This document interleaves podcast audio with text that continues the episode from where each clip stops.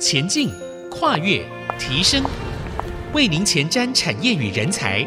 听见这世代，欢迎收听《听见这世代》节目，我是主持人郭兰玉。这个节目同步在 Apple、Google、Spotify 和 KK Bus 上架。如果你在 Podcast 上收听，欢迎按一下订阅，就会每集收到我们的节目。收听是越来越方便。喜欢我们的节目，也欢迎到以上的收听平台评五颗星，并留下你的心得，给我们支持与鼓励。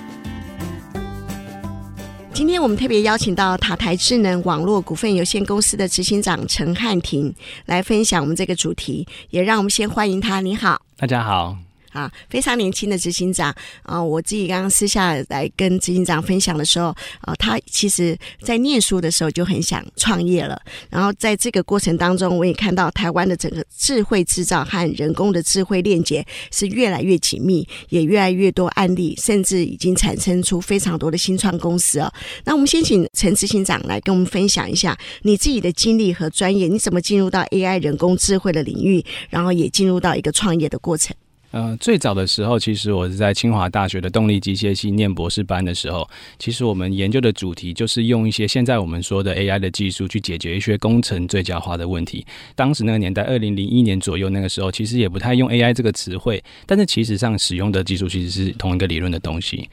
然后，当然，就像刚才那个兰玉姐提到的说，其实我在那个时候其实就有一些创业的想法，想要说，对，要去创业。但是，其实我又想说，那我们可能先在业界里面去了解一些产业上面、实物上面的一些问题。所以，其实我一开始就先进到了广达电脑工作了五年。之后呢，就是呃，又有一些呃研究的机会，那我就进到了这个中原的中文人老师团队里面，有一个智慧制造的一个主题，然后就开始正式的执行一些智慧制造的一些专案。这样子，嗯，你所以你一开始应该是你所经历的工作是以智慧制造为主，对，对不对？可是 AI 的新趋势是你后来在新创事业里头你选择的领域，那这个过程的一个转接最重要的关键是什么？呃，应该说，二零一五年那个时候，我们叫做上一波 AI 比较大的热潮是在那时候有个 AlphaGo。那我们知道说，电脑打赢了人类的棋手的那件事情，其实还蛮蛮轰动的。所以那时候其实就有一些比较高阶的一些客户会有提出一些需求。然后那时候我们就有一个客户就提出这个想法，就是说，哎，能不能用一些新的一些 AI 的一些应用技术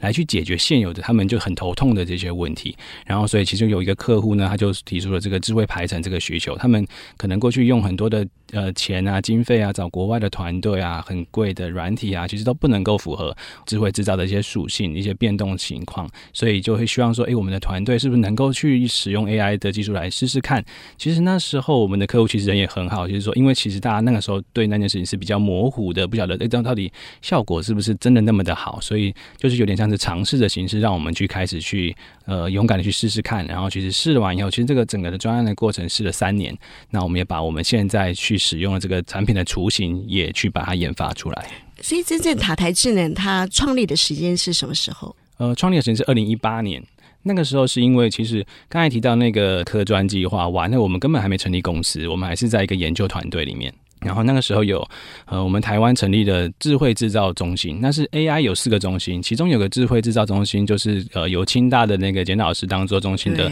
主任执行的这一个团队，我们是其中一个团队，然后。后来也有一些业界因为有需求，就会找到这个中心。那我们就是顺这个需求呢，我们就在那个团队 spin off 成立一个公司，专门去处理这个智慧排程的需求。这样，所以清华大学也衍生出非常多帮助很多的这个新的年轻人啊，新的世代他们在进入这个呃数位转型，甚至在 AI 的这样子的一个新创事业中，帮助了很多很重要的基石。可是因为你刚刚提到智慧制造，因为智慧制造的这个制造产业其实有很多。原来的流程，甚至很多是经验累积成就的。那可是，在这样的一个过程中，你自己可以看到数位转型的这个 AI 思维与企业转型应具备的 AI 架构，在你的经验当中，你认为它的转变最重要的一个思维改变是什么？当然说这个呃。他的思维的转变，就是说，我说这个 AI 的想法，AI 的应用，其实大家都会有一个观念是对的，就是说它需要有资料驱动。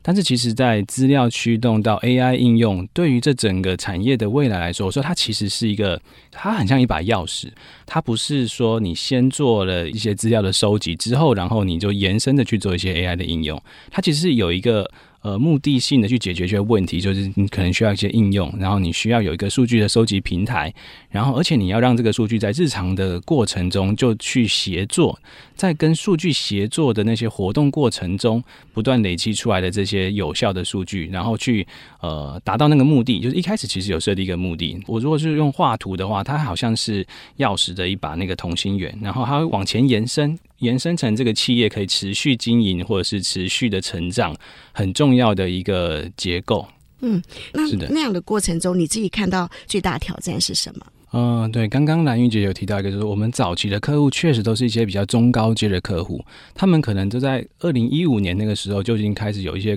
工业四点零的一些呃方向推出来的时候，就做了很努力的投资，所以他们在找我们的团队做的时候，已经是比较进阶应用了。就说如果以架构来说，他们可能已经走到智慧生产，甚至是智慧营运这个角度的思维了，所以。很多底下的这些过程中的东西，其实我们现在很多的呃中小型的客户是还没有跨越那里，还在就是雾里看花，不晓得怎么样去切入的点。所以我觉得有一个点说出发点的早晚，或者是说那一个呃痛点的，或者说价值面的了解的层面，呃中高阶的客户跟中小型的客户其实是差别很大。那我们想说，诶，那这中小型制造业的，因为它起步点也比较慢。然后也没有那么多的人力的资源，因为连我们自己也不太好找人，所以我们就觉得说，那我们应该再用我们的方式，诶，我就我觉得这个创业题目就非常有价值。那我们可以呃利用我们开发的这些产品，让我们的这些中小型制造业可以不用这样子再走很久很久的路，花很多很多的无效的经费，或者是说尝试一些失败之后才能得到这一步的成功。这样。可以举一个实例嘛？像举例说，我们早期的客户呢，因为他们呃公司规模比较大，而且投资这些软体或 IT 的脚步比较快，所以我们在跟他们去合作的时候，我们发现说，诶，他们这些高阶的客户里面其实有 IT 的部门。然后也有很多已经建构好的一些底层的一些呃数位化的系统，然后才能够去做到我们现在这个智慧排程的应用，为的是说让他们对客户的服务更清楚，能够掌握交期，可以很精确精准的去掌握成本，甚至去掌握一些未来的需求预测这些部分。刚才说底层需要 IT 的人，然后还有底下有一些基础的这些系统。那我们那时候说有些客户说，哎，这些中小型制造业要切入，他是讲的。这是门额都没有，就是因为你的底层的这些东西都没有，所以那我们想说，那我们要去如何呃，透过我们的产品上面的创新，可以去改变这件事情。所以我们在产品设计的时候呢，我们就会把我们的产品就是带了一些你，如果你没有这些系统，你可以透过我们这个一套系统，它很像是一个 starter，就是一个开始的一个入门的一个工具，但是它又是可以包含说你在需要的时候，你需要的这些系统的资料，可以直接在我们开发的这个产品上面直接去输入。例如是说，我们排程完，我们就需要报工。那对于过去呢，这个比较先去开发的这些工公司，它已经是一套系统了。那我们这个部分是可以排成，然后又可以直接去报工，所以我们就可以省掉说，诶，你为了拿到价值，你再去做那些基础工的那些建制的时间，就可以直接省掉了。是，刚刚陈汉庭执行长在分享这个的智慧排程的时候，我就想到了一件事情。我们自己广播行业，我们过去都是人工手动，一个一个将所有的，不管是节目，不管是广告，我们都是照着人工来排程。好，后来呢，开始呢，呃，有了排程软体的一个发展的时候，我们当那个年代购买这种软体排程的时候，非常的昂贵，不但不能买断，还要租的。可是，在这个排程中，我们就看见，呃，原来三个的人力变成一个。我想，原来在制造业也是如此哦。当它加上了智能设计，帮助了制造业，确实是加分的。我们先休息一下，我们在下一段部分也要继续请陈汉庭执行长跟我们来分享。我们稍后回来。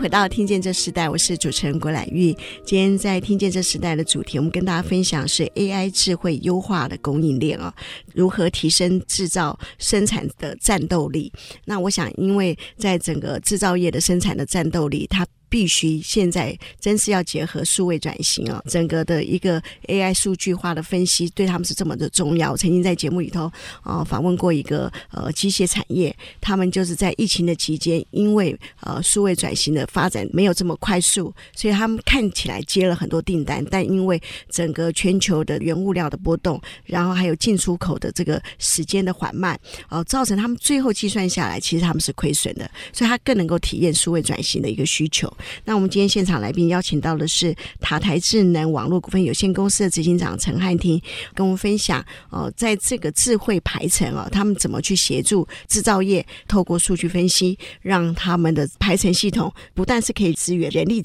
甚至他们在整个计算的速度都能够加快哦。我们是不是可以请呃执行长来跟我们分享，在这样子一个过程中，他们这么多不同的需求里头，驱动了哪些升级和应用呢？嗯，当然就是说，对于我们的整个生产行为的所有的流程，我们很像说是模拟生产。你对于你使用到的这些人员啊、设备啊，跟这个你的订单开始到出货的所有的生产流程活动，你都是清楚能够掌握的。那你说现在呢，你可以知道什么时候是可以交货，然后你知道你的机台的稼动情况，你知道你人员需不需要去做一些请假或者是加班的对应的这些变动，因为现在的需求基本上是不断的在变动的。然后我们现在的制造业的人力也是很不足。所以我们需要用一些 AI 的工具，它可以去帮我们自动化去做这些运算。你知道，我们现在很多的这些客户，其实现在都还是用人工用 Excel 去在做刚才说的很多复杂变动情况下的这些试算调度行为。然后在人跟人之间用这个 Excel 转传的东西的过程中，其实有很多可能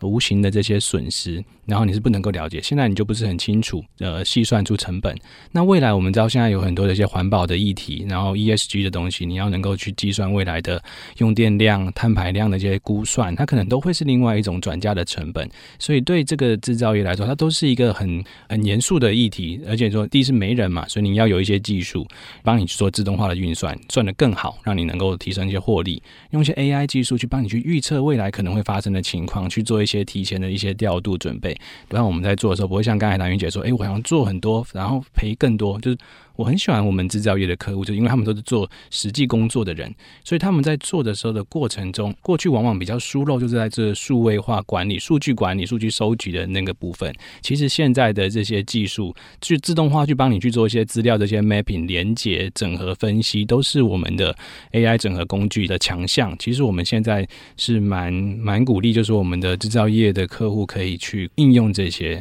呃新的技术。那如果以塔台智能为例的话，你们想使用 AI 的哪一个独特性，对这些产业的制造的程序产生最大的影响力？嗯，当然，AI 很大一程度就是它有一个快速的运算，它在所有的排列组合里面，像刚才说，假设我有一些客户有一些订单，那我有一些需求，假设我有一阵子我们可能是物料短缺的时候。我不能够满足所有的订单，那我们应该优先满足哪些订单？哪些客户相对来说可能对我们整个企业的运作是比较重要的？那我们可以透过这个，这是很多的排列组合试算。以前我们在学校的时候，我们就说，哎，这些组合最佳化的东西，你应该用一些 AI 的演算法可以去做。这个部分已经非常成熟，所以我们应该去把这些工具拿来去使用它。嗯、然后过去的数据衍生推测一些未来的一些趋势，例如是说机台也会老旧，人员也会有呃技能的提升。所以我说最基础是说，你做完一个工作的时间，大概要怎么去估计它？你其实可以透过一些 AI 演算法，可以去预测说一些合理的工时、合理的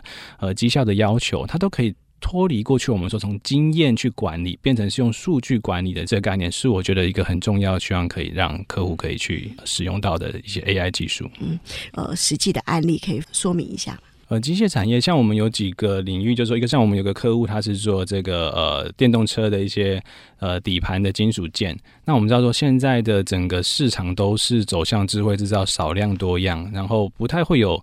呃，用过去说很大的库存去换低成本的这种生产模式，然后所以他们就很多少量多样、急件插单的东西，可能有些部分是毛利比较高的，所以变成说它的生产行为里面，它可能又有很多的厂区，又有很多的外包供应商，所以这些前后又有一些制成的工序连接。我们透过这个智慧排程，可以让他去做这些呃业务，在全球接单以后，他可以知道说什么时间你什么时候可以答应那个客人什么样的交期、什么样的成本，因为它是对应的。有些客户他可以付比较高。高的成本，但是它要比较快拿到东西。有些部分它可能就是相对来说，呃，是比较稳定的需求。那我们就会知道说，我们排单的这些轻重缓急，那现场的执行呢，例如是说，我们可以透过这一个我们的系统算出来的结果，它也可以去对应的执行。那我们就可以让我们整个公司运作起来是 align 在一起，就是说，我们从呃产销的这个角度面，从从客户的服务面那边，整个是贯通的。嗯，我很好奇，在 AI 的语言和这样子的一个制造产业里头，你怎么让它衔接得更顺利？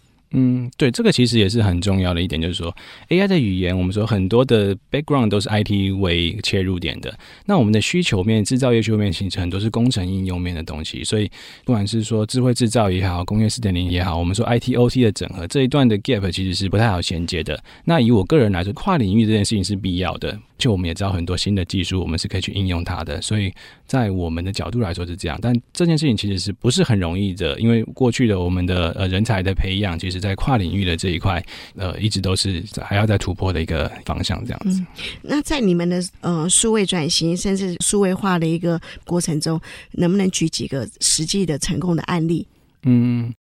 有我，我可以举一个我们比较高阶的应用客户，它其实是个 IC 设计产业。那它其实在做这个智慧排程的时候，它的想法能见度是很远的，因为我们知道 IC 设计产业可能就是我们的产品的 lead time 其实相对是比较长的，变动其实也是比较大，然后一个产品的生命周期也是很短。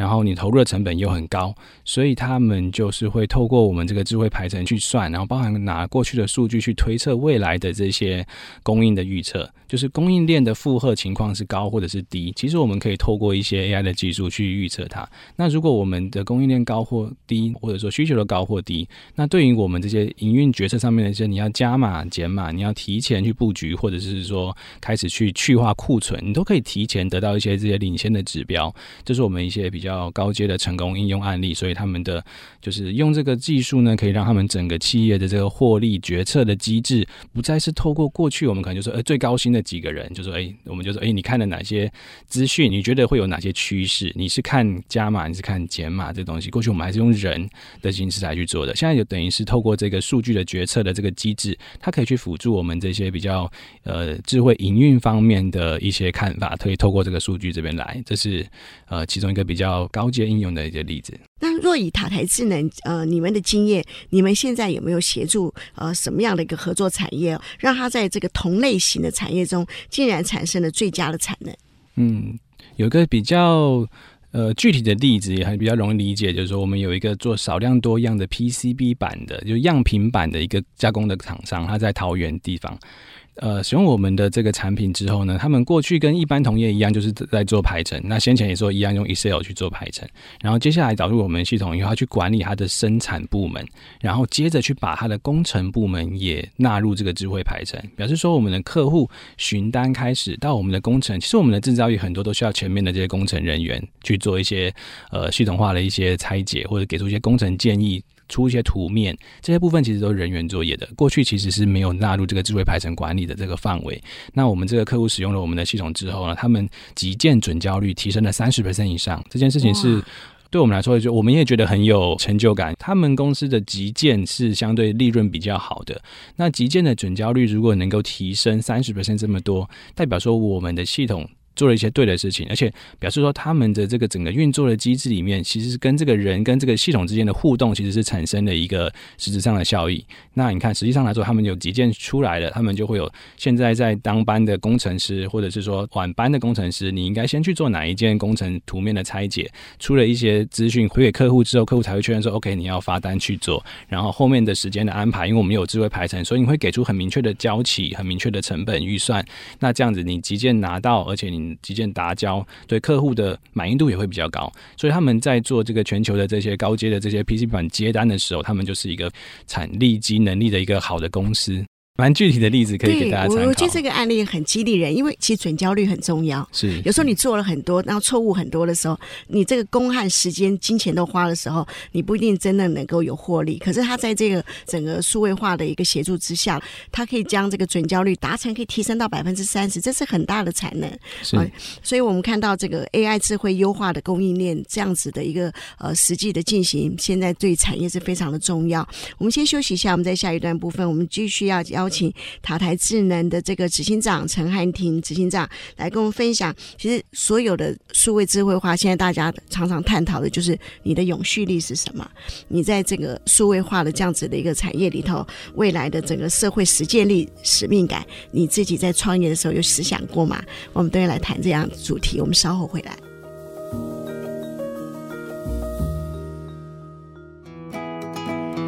欢迎回到《听见这时代》，我是主持人郭兰玉。我们今天在《听见这时代》的节目现场，邀请到来宾是塔台智能的执行长陈汉廷来到我们节目跟我们分享。其实我自己跟执行长不只是在节目的现场，我们也在私下在录音的这个时候，我我看到哇，整个这个 AI 的这个新创产业，他们运用在许多的不同的制造业里头，甚至很多的企业的运用里头，他们非常重要啊。我们是不是可以在这一段一开始的时候，我们先请这个执行长跟分享，就是说，呃，到底这个塔台智能的这个 AI 智慧排程，它的真正的功用是什么？它是怎么样在这个产业中占有一个最重要的基础？OK，我们说智慧排程系统，它本身其实就是一个资料收集器，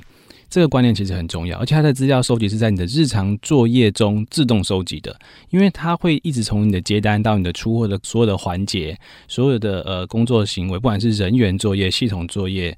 你的产线作业、你的供应链的这些作业、采购的行为，它通通都是记录在里面，还是联动的。这是为了我们刚才说解决日常的这些需求变动的这些问题。这个过程中，我们收集的这个数据其实很重要，它不是只是解决当下这个问题，排完就结束了。它排完以后会有留下这些数据的资料。例如说，我们过去我们在说用水量、用电量，现在我们说的碳排量，其实它都是要对应到你实际上面的生产行为、你的采购、你的用料，你有没有加班。那这些东西其实都是可以 mapping 到我们刚才做的智慧排程本身在收集的这整个主线上面的资料，然后再延伸说你有更多有品质的资料，这些串接的资料。所以我们只要用智慧排程当做是一个基础的结构，然后在那个平台上面去运作。刚才说你不要说你要应用的时候，你再回头补充收集说，哎，我在收集两年的资料。你应该在日常作业中用这个系统去做协作，就是直接在这个系统上面去说你什么时候买的，那物料什么时候进来，还说那物料要延后。一个月进来，他那个延后进来的时候，可能成本也不太一样了，或者说